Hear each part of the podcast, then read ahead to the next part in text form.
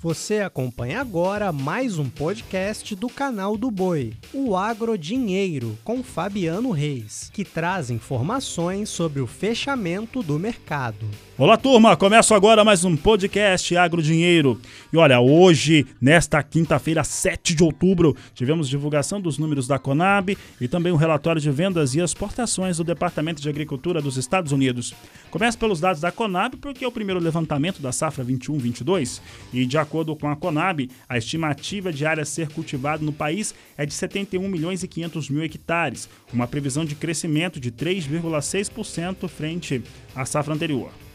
Também lembro que no Brasil há o cultivo de três safras agrícolas, as culturas de segunda e terceira safras, que somam cerca de 21 milhões e 500 mil hectares. São cultivadas na mesma área em sucessão à colheita das culturas de primeira safra, sobretudo da soja. Assim, para todas as culturas cultivadas, são utilizados apenas 50 milhões de hectares. É, amigos, é uma área muito pequena, é muita produtividade em relação aos resultados aqui no Brasil. Essa primeira estimativa trouxe um volume de produção estimado em 288 milhões 610 mil toneladas, ou 14,2% superior ou 35 milhões 870 mil toneladas frente aos resultados da campanha 21 2020-2021.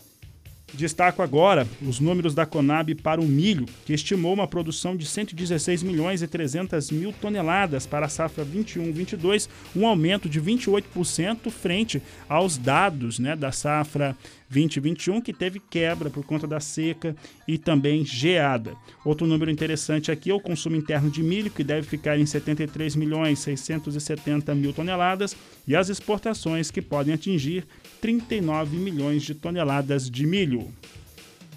Dando sequência, falo de outro número importante da Conab, agora voltado para a soja já que a Conab estimou 2,5% de alta na área ocupada com soja, chegando agora a 39 milhões e 900 mil hectares.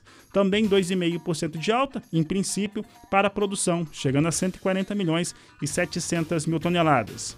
O esmagamento nacional pode ficar em 52 milhões 620 mil toneladas, claro que se continuar se cumprindo o que foi determinado na adição de percentual de mistura de biodiesel ao diesel para 13% no B3 entre janeiro e fevereiro de 2022 e de 14% no B14 de março a dezembro deste próximo ano. Outro dado importante é das exportações. 87 milhões 430 mil toneladas de soja devem ser embarcadas pelas tradings que operam no Brasil. Por falar em tradings, né, os exportadores privados dos Estados Unidos venderam 1 milhão e 41 mil toneladas de soja, de soja na safra 21-22 na semana encerrada em 30 de setembro, de acordo com o Departamento de Agricultura norte-americano. Na safra, os americanos venderam 25 milhões 320 mil toneladas. Para encerrar, destaco agora o mercado futuro da soja, que em Chicago fechou em alta nesta quinta-feira. Posição de novembro, 12 dólares 46 centes mais 6 o bushel, com alta de 0,38%. Janeiro, 12 dólares 58 centes o bushel, com alta de 0,44%. A mesma alta para março, com 12 dólares 66 centes mais 6 o bushel. E também maio, com 12 dólares 75 centes mais 4, com elevação de 0,35%. Com essas informações, eu encerro esse podcast Agro Dinheiro. Desejo a todos um ótimo final de tarde, uma excelente noite, um grande abraço e até amanhã.